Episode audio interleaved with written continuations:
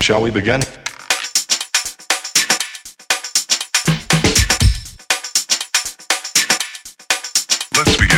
嗨，大家好，欢迎来到叉叉 Y 跟你看电影，让你看电影更有梗。我是叉叉 Y，我们今天非常开心，邀请到的是没有人该成为孤岛的导演陈玉杰，我们欢迎陈玉杰导演。大家好，观众大家好。我们之前有访问过对一次的经验，那时候是盛情款待这部电影嘛，三年前的事情， 对啊，二零一八了，现在是二零二我二，所以是四年前的对，事情，三年多了，三年多，快四对啊年了，这样很，快对啊，光阴似箭， 对啊，疫情这两年不算嘛，所以才两年， 疫情这两年不算。没有啊，嗯就是时间就是停下来了嘛。对啊，对啊，对啊！我先恭喜，就是导演就是完成了一部新片，这个是一个纪录片，没有人该成为孤岛。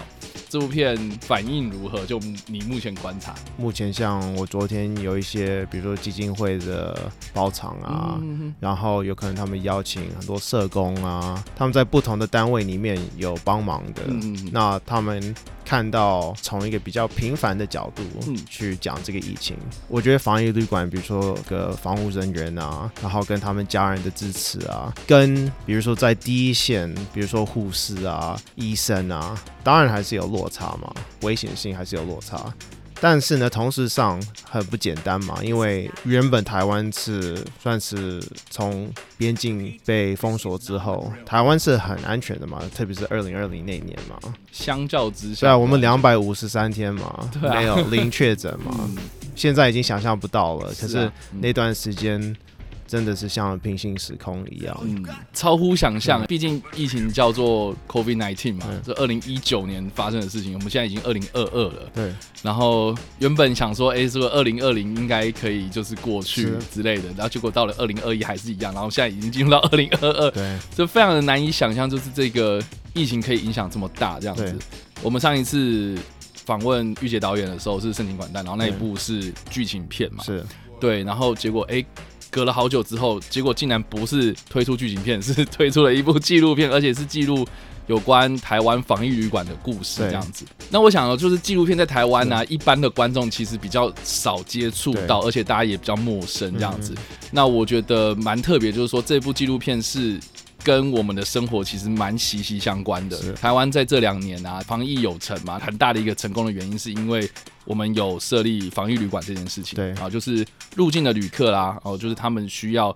隔离十四天，然后在这个旅馆里面待着这样子。那这部电影啊，这部纪录片就是在记录这一件事情，而且是台北市第一间的防疫旅馆嘛，应该说汉语酒店它是第三间，哦，第三可是间，呢，它是第一个愿意公开透明哦，公布它要做防疫旅馆。嗯，因为当初我会对这个议题有兴趣的原因，是因为当初有很多国家会有防疫漏洞，是因为如果是你是 citizen，嗯哼比如说你有拿身份证，嗯哼。或者你有拿台湾的护照，或者别的国家的护照，嗯哼哼你就不用隔离，你只有旅客需要隔离。 OK，原本 OK 有有这个这种问题嘛，嗯，可是台湾很像是第一个就是谁每一个人都要隔离，不就是管不管不管你是谁嗯谁，如果你有入境，你就要隔离。是，然后当然当然一开始是有可以让你居家隔离嘛，嗯哼可是很快很像有发现一些破口嘛，有一些人就自己离开啊，或嗯是者是是，嗯，就说有定位手机，可是可能他们就把手机放在家里，对，就不符合规矩，这样，对， 所以所以最后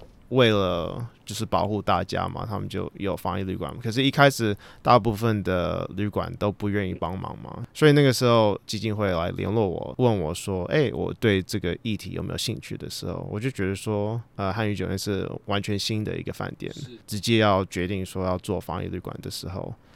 我就蛮好奇，就是说，哇，为什么为为什么他们愿意，别人不愿意？因为当然我们都知道说，大概二月他们做这个决定的时候，嗯，我们还没有那么了解。对，我们对 COVID 防对。就我们对疫情没有人很了解嘛，然后对对防疫旅馆这个东西更不也了解。也不太知道。如果回想二零二零那段时间，我记得很清楚，那那段时间的大部分的新闻，特别在从国外的新闻，都是说暑假就会结束了。对，二零二零年暑假 COVID 就没了。大家都这样想，因为想说 SARS 之前是这样子啊，是，所以对我觉得那段时间就变成一个短期的，大家很，比如说台湾澳把整个国家 封 锁 OK，边境，嗯， 然后快速就会结束了。嗯哼，然后大家很努力的做防疫，所以我就觉得说，哦，很像很很特别，嗯我也想要看到为什么，因为那个时候我就听到，哦，这个饭店的董事长马董，嗯他因为为了让员工也安心，他是第一个住进防疫旅馆的，哼，就是哦他说啊直接住进去，对，因为他、嗯因为当初很多人就会怕嘛，就是说哦，那最可能染疫的一定是从国外回来嘛，因为那个时候台湾是零确诊嘛，嗯或哼，者还是就几个确诊，就是很少，嗯然后大部分都是国外回来的，嗯，所以那个时候很多防务人员。不想做嘛，不嗯想做防疫旅馆嘛，因为很也很明显嘛，因为危险嘛。是啊，然后那个时候，全部的那些他们叫 PPE 嘛，不管是口罩嘛，就是 N 九五的口罩嘛，那个呃隔防护离衣衣嘛、防护衣嗯嗯嘛，都很缺嘛。 OK 因为全部那个时候医院都不够嘛，是，是，所以就变成说，那饭店或者一个房现在新的新的设立的一个防疫旅馆要买这些设备，特别的空调的流动。当然，现在他们已经因为台湾已经做防疫够久了，他们大致上就是。入境的客人大致上根本不要见到任何人是最好的，或然后如果有见到任何呃员工，就是要全身， 不是只是 N 九五的口罩，可能要是，面面具什么都 对戴了，对 可能比较像 Squid Game 一样嘛，对， 有点恐怖。在这部纪录片里面，就是导演自己也有亲身去经历，就是他们穿这些防护用具的过程。对不，我觉得不是为了经历，应该是说当初在拍的时候，我们如果要跟着他们的防务人员一起工作，我们就必须跟他们一模一一样。定要做这对件事、，啊，就是因为他们的 SOP 就是这样子，所以他们就变成说，在这个整个过程里面，他们怎么样子去设立，怎么样子去跟市政府去一起去讨论。那我们一开始因为就想要拍到这些画面嘛，所以我们就被要求说一样，一些是一样，我们就是 N 九五口罩，戴着隔离 衣，就是面面呃不是面罩啊，就是那个嗯，护目镜、呃对护目镜就什么都要。嗯嗯对，对啊所以那那个过程里面，比如说我平常我们在拍摄的时候，就是有两个摄影师嘛，那就是嗯我跟另外一位，那我们两个就是每次进去的时候都要这样子，跟他们一样。那我们就感受到说，哇，那每一个员工就是为了照顾防疫旅馆里面的旅客，他们每一天都这样子啊，没有到二十四小时啦。可是如果有任何特别的服务，如果必须要跟客人接跟触啊，有任何接触，嗯嗯他们嗯一定要这样子去做这样子的准备。所以我就觉得说，哎、很像我们在拍摄过程里面，最后就想说，哦，我应该记录一下，让观众了解说，就像我一样，我就是像一个观众。嗯我当初在拍的时候，我就觉得说，我是第一个观众。因为很很少人有机会看到防疫旅馆背后的这个辛苦，或者每一个步骤是什么。对，因为因为我觉得大部分人嘛、有可能我一开始也是一样，我是很好奇，但是呢，我也没想到会那么复杂。嗯因为你有可能我们大家就会觉得说，那不是就是个旅馆吗？嗯哼嗯哼，可是真的，的不嗯是，就像你刚刚讲，就是一般观众他们可能对于“防疫旅馆”这四个字，可能他们就以为是等同于旅馆，对就是等于是说啊，这些人入境你就是先去住十四天，然后有人帮你服务什么的，很爽这样子。对对，可是我觉得防疫旅馆里面工作的这些工作人员之外，我觉得住进去的旅客他们自己本身那个心情的变化，或是他们在面对这些事情的时候，我觉得也是蛮有趣的一个议题。所以在这部纪录片里面，我觉得除了记录了这些防疫旅馆的人员之外，我觉得你也是去记录了里面的其中几个旅客嘛，对对，包括你的妈妈，对然后还有两个学生，对，对我觉得这个观点还蛮有趣的，因为当初我就会觉得说，很多人很难真的去想象，嗯你被关关14在天十四天真的是什么样子。对啊，因为就说你想要模仿好了，假设你自己想要做这个实验在家里，嗯然后你把自己关在这里，然后每天就嗯叫 Uber Eats，可能你会觉得说还好，但是呢，那个不同的原因是因为，如果你想要出去，你可以。好啦，可能有一些就是很宅的人， 就是很爽，我就是不要出去，因 OK 为我一一我根本不想要看到阳光，可能也有。 OK，可是我觉得那个是少数的。嗯然后我觉得，就说有很喜很喜欢待在家里的，或者不想要出去的，那个就像像监狱里面，你是不准出去。所以我觉得防疫旅馆的那种很多人的那种心理上的压力，是因为你不准，哼嗯，你呢，你是突然你没有这个自由了。对对，嗯那对你突然被限制的时候呢，那个就变成说，对啊，你可能窗户都没打开，嗯那你突然有一种就是觉得有种压迫感，或嗯者嗯嗯又有 COVID 的压力。比如说当初像我妈是从旧金山回来的，嗯嗯那她从旧金山回来的时候，那个时候是旧金山完全 lock down，然后嗯爆发的很严重，所以就变成说你只是离开家里去机场。你可能就有机会染疫。当初有听到很多故事，是有可能有人从台湾去旧金山，就是下飞机之后坐计程车到家，嗯他们就染疫了。 ，OK，那他们从哪里染疫？可能就是计程车司机嘛，嗯哼嗯或者可能是在飞机上，哼，对啊，也很难讲。很难说啊，所以我觉得这种心理上的压力，然后突然你被关在那里，然后每一天你都在检查，然后嗯哼，防疫旅馆也会来问你，你要你检查你的你的体温温干嘛然后的？嗯然后那个那个卫福部也会，他们也会打电话给嗯你，要确确认。那那种压力就是一种，你也你也不会希望说，如果真的阳性的话，嗯，你也不会希望带回给家人嘛。是啊是对啊，所以我觉得那种那种压力。当初是觉得说，哦，这个应该也要记录一下，嗯就嗯嗯不是只是从员工的角度，是被关在这个房间里面的。嗯，因为像你刚刚讲的，可能一开始很多人就想说，那也很像也不错啊，别人服 务你，你也不是啊用煮饭，是啊你 什么都，你你可以叫 Uber Eats 做什么的。嗯因为我觉得台湾真的就是这一年啦，从二零二一有那个爆发之后，有比较严重一点，但是呢，跟相对别的国家比起来，台湾是很安全的，对，差很多。我觉得差超多的，对，所以我觉得就是在剪片的时候或者在拍摄的时 候，我也一直在去思考说，那外国人看到这个纪录片的时候，他们也有没有够了解这个防疫旅馆或者这些你可以说无名英雄嗯的这个心情的这个角度？对啊，因为毕竟防疫旅馆在国外没有这种东西嘛，对，对啊，我觉得在台湾是蛮特殊的一个是东西，这样，所以我觉得这个这个的出发点记录真的还蛮不错的，对啊，就是希望能够有朝一日外国人也可以看到这部片， 对啊，我我对啊，对所以就是嗯。你 you know, 我们也有送很多国外影展啊，然后是希望有机会在国外可以播。嗯对啊，然后看到就说，哎、那台湾为什么台湾防疫做的那么好？嗯当初就变成说汉语酒店是带领，不管是 SOP，然后或者也让别的饭店觉得说，哎、那我们也可以一起加入，对，然后没有他们想象的那么危险。是，当然呢，还是要很小心。嗯那我觉得最近就是不管是大家的努力，你才可以看到，就是说，当然了，就是后面我们还是需要疫苗嘛，嗯哼然后我们还是要戴口罩嘛，嗯哼我们还是要小心，因为我们还是很多对于这个疫情的这个变种嗯 omicron，很我们还是很像没有。完全了解嘛，然后是不是对啊 Omicron 完又有现在又有一个变种？ 天哪，我是对啊，这没完没了那种感觉。应该是说，我觉得任何一个纪录片或是任何一部在有关疫情的电影啊，他们出来的时候，都是希望大家能够正视这件事情啊，就是对不能忽视啊，对啊，不能轻忽这件事情这样子，所以对大家可以值得一看这样子。对，然后因为我当初我也因为这个是我第一次，像你刚刚提的，就是我我第一次拍纪录片嘛，是，所以就是在纪录片的形式上，不管是架构上啊，或者我们在嗯拍摄上，我们在剪接的时候，比如说不管是跟作曲啊或者声音设计在讨论的时候，我们一直在想说，好啊、那我们要怎么营造一个不写实的一个感受？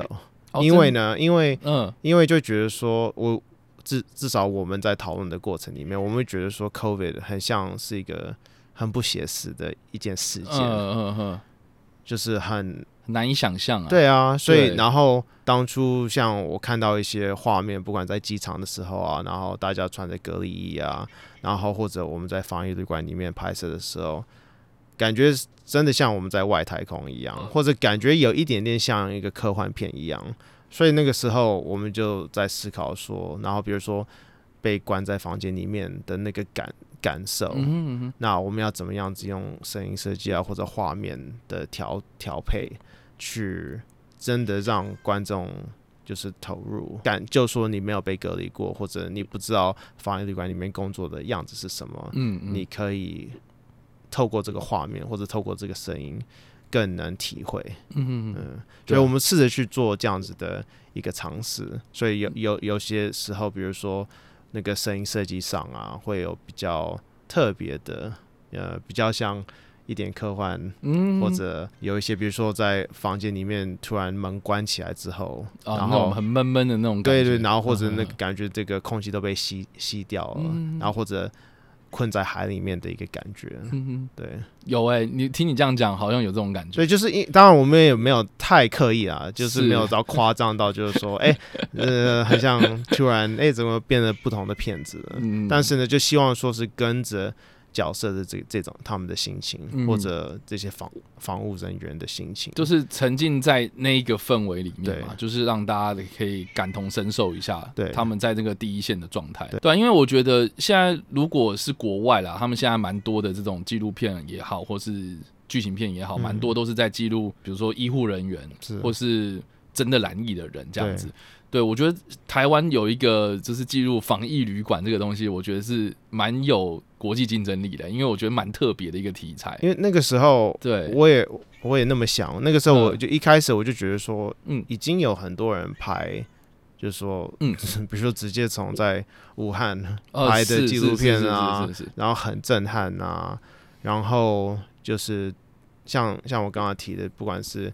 呃医生 啊，或者嗯嗯要怎么样子把这个疫苗研究出来啊嗯，然后或者 COVID 就是很很仔细的去分析。可是在，在台湾的从台湾的角度，我觉得一开始我们面对 COVID 跟面对防疫的最很像跟别的国家最大的差别就是防疫旅馆。嗯嗯嗯或者就是隔离啦，嗯嗯隔离这件事情，隔离十四天这件事情，嗯嗯所以我觉得隔离十四天跟当初你可以居家隔离，然后最后才变成说，那为了比较有一个统一的、嗯嗯嗯统一的 SOP，、嗯哼去确保大家不会乱来乱对跑，对对，那只好变成大家只好住防疫旅全部馆都住防疫对旅还是馆对啊当初如果真的我们每个人都 很乖，那我们还是可以，我们还是可以隔离在家可以居家啦。对啊，隔离嗯可是就太多人跑来跑去嘛。是啊是啊，对，嗯所以纪录片里面，我们原本比如说我也有跟一些就是拍一些就是在居家隔离的，最后有可能只留一点点画面，然后别的剪掉。那别的剪掉的原因是因为最后还是需要专注嗯在防疫防疫上啊，防疫旅馆上啊，因为我们当初也还是一直在思考说，对于外国的的观众跟对于台湾的观众，确实是有资讯的落差。嗯哼嗯哼有很多资讯是有可能台湾的新闻每一天都在报，每一天都在讲，很像很清楚这个整个流程，嗯可能没办法没有真的体验过，可是很像都了解嗯，大概防疫旅馆在做什么，可能没有看到，但是呢，从至少有听过，对至少有嗯听嗯过，其实可是从国外的角度，比如 quarantine hotel，你讲 quarantine hotel 的时候，防疫旅馆，他们可能是觉得说，好，可能他们可以去猜，好啦，嗯是某一个 hotel 在 hotel 里面你要 quarantine，可是以外，他们就会觉得说，那这个真的跟 covid 或者它真的有没有用，他们可能完全没有想象嗯的空间。那我觉得蛮有趣，就是说这部纪录片里面，它是从二零二零的年初嘛对，大概二三月的时候开始对记录。然后你刚刚也有讲嘛，原本以为就是说好像二零二零是就啊可以结束，对可是没想到我们现在已经二零二二还在对，做这件事情。然后我印象很深刻的是，我很喜欢里面那个马董讲的一句话，就是说他们一开始感觉像是在跑百米赛跑，嗯可到最后面好像是在跑一个没有终点的马拉松。对我觉得这个的心情应该跟你拍片一样吧？ 对，因为我们当嗯初可能以为。嗯是一个短片纪录片嘛 OK 然后可能就只会投一些影展，是，就这样子。嗯哼，我们也没有想那么多，就是只是先记录再说。对，但是越拍哎半年了，然后突然一年了，然后一年了，然后 Delta，然后英国爆发了，嗯 然后二零二一了，然后很像拍的差不多了，就是那个呃二零二一就是英国，然后 Delta 对爆发之对后，对我们有一波嘛，然后一对波完，我们又控制，我们又控制住了，对，那控制住完，很像我们就回到二零二零年的感觉了，就是嗯差不多很像三四月的时候，是很像很像又差不多了。所以那个是时候我差不多已经拍了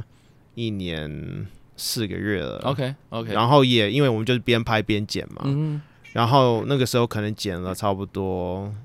嗯，有可能六十分钟吧，嗯哼就是还没有到一个正式长片嘛，因为从国外的角度，正式长片差不多七十几分钟以上嘛。 ，OK OK，然后所以就是觉得啊，很像也不用勉强，就差嗯不多六十分钟也可以算短片， OK，对，就是六十分钟以下，或者可以剪到嗯四十分钟，嗯很多电视的那种纪录片是也啊，是大是大概的长度。嗯但是呢，哎，突然诺诺福特爆发， OK，然后台湾就完全。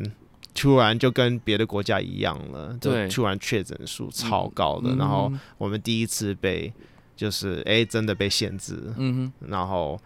算是有一个比较小型的嗯 lockdown。我们没有到夸张到我们完全不能离开家嘛，嗯嗯嗯因为是别的国家都是哼，连对，都封封城啊，对啊，对完全封城到你不准离开，对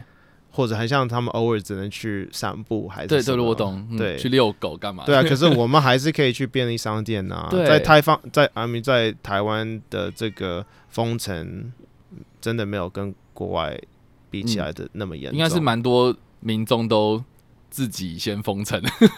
对，对对对对，所以嗯那个时候就发现，就是说，哦，很像我们又又要继续拍， OK，所以我们至少把那段时间又记录下来，一直到那个那段爆发完，然后因为那个时候开始疫苗有进来了嘛，是，是是，可是疫苗又不够，啊，对，啊所以以大家又在紧张嗯打疫苗这件事情，所以我们就把这些过程里面也继续记录下来，嗯然后也剪进去，然后因为剪这些，我们才发现就是说，哎、很像够画面去剪成一个长片。 OK 那长片的纪录片的好处只是说。那至少是长片，那不管是就可以投正式的，就是比较大一点的影展。 OK OK，然后就不是短片的影展了，嗯然后或者不是只是纯纪录片的影展，就一般影展也可以，所以有可能多一点外国人可以看到。嗯，然后在台湾，呃，就有机会上映。那了解，在上映上，就是也是希望大家可以看到，就是说在防疫旅馆里面这些，就是就是一般人从每一个步骤嗯怎么，样子保护我们，嗯然，后让里面进来的旅客嗯也感觉舒服，嗯，然后但是同时上可以度过这个十四天，嗯呀、然后安全的，you know，回到家，嗯所以大概是进入到去年的什么时间点？对，就差不多七七月吧嗯 OK 七八月，夏天的时候，对嗯对对啊，因为差不多因为我刚刚讲嘛，是从二零二零的三二月三月左右，然后一路进入到就是我们在二零二一的，我记得是五月的时候爆爆发一阵子这样子，然后对就说到夏天这段时间，我相我相信可以看得出来，就是说这两年之中，就是台湾发生的一些蛮重大的一些事件的过程这对样子。大家也不妨就是在二零二二的年初啊，我觉得可以就是稍微回顾一下，这我们这两年到底做了哪些事情，然后经历了哪些事情，这样子，我觉得这个纪录片会是一个非常不错的一个机会。而且我觉得，就像你刚刚讲了嘛，就是它不是那种很艰深的，对对，它不是那种很那种很专业的那种什么医护人员在跟你讲话，然后跟你讲说 COVID 是怎么样造成那种没的，它是一个很平民的、对，对吧、因因为为因为当初我们对也有访谈，就是很专业的， OK 那 OK 我们有一些东西，我们就决定不要用，是后我来没有放进去，对啊我就是剪掉很多 OK 那。 OK 然后可能用字卡去描写这些资讯。应该说，我们就希望讲一个 human 的 story，、嗯是因为是我是觉得最后 COVID 它影响大家的是影响真的我们最基本的生活。嗯我们嗯。以前可以自由的飞来飞去 OK 想要去哪里就可以去哪里， OK 只有我们正常感冒的时候才需要戴口罩， 还是可是现在是完全变了嘛，就变得说很像我们有很多很多限制，对，然后不是只是别人限制我们，是我们也限制我们自己，是，因为我们也会担心说，嗯，对啊，那这个外面的世界那么恐怖怎么办？ 所以我觉得那个时候就也不会希望说很像我们从头到尾只是在传达一一堆资讯，嗯嗯嗯，因为那个就有点太新闻性了。是啊，所以，我们还是会希望说，透过我们还是选了我们觉得不同的，比如说我们有一个厨房阿姨，嗯然哼，后有真的一个防务人员，嗯然后呢，也有就是那个饭店的老板，然后加上就是第一批隔离，就是真的二零二零有可能三月、四月跟五月嗯第一批经过十四天的隔离，然后呢，他们自己用手机 GoPro 嗯，在，因为摄影团队没办法进去那个房间，是，所以他们就自己把每一天十四天像一个日记一样嗯记录下来，然后我再们交给你们去对剪辑这去样子，见。对， OK 我们就给他们一些呃，有可能一些访谈的问题，啊，然后可能我们前面会有有先视讯跟他们聊一下，嗯嗯哼然后嗯哼请他们拍什么，嗯哼比如说平常哎，他们每一天的的。有可能他们在工作，还是他们在，比如说学生，他他们嗯有可能有一些在组模 型，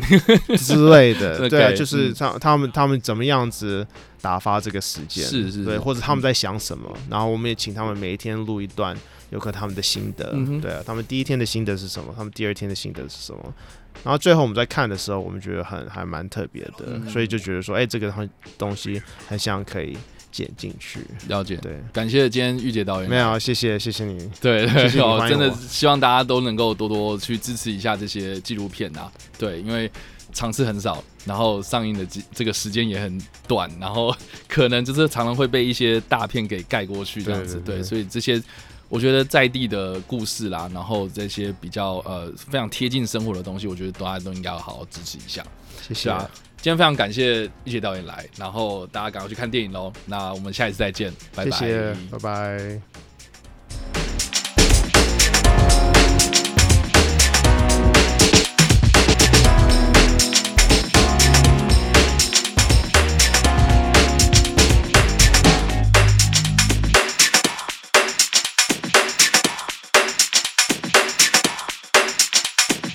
Oh, for sure.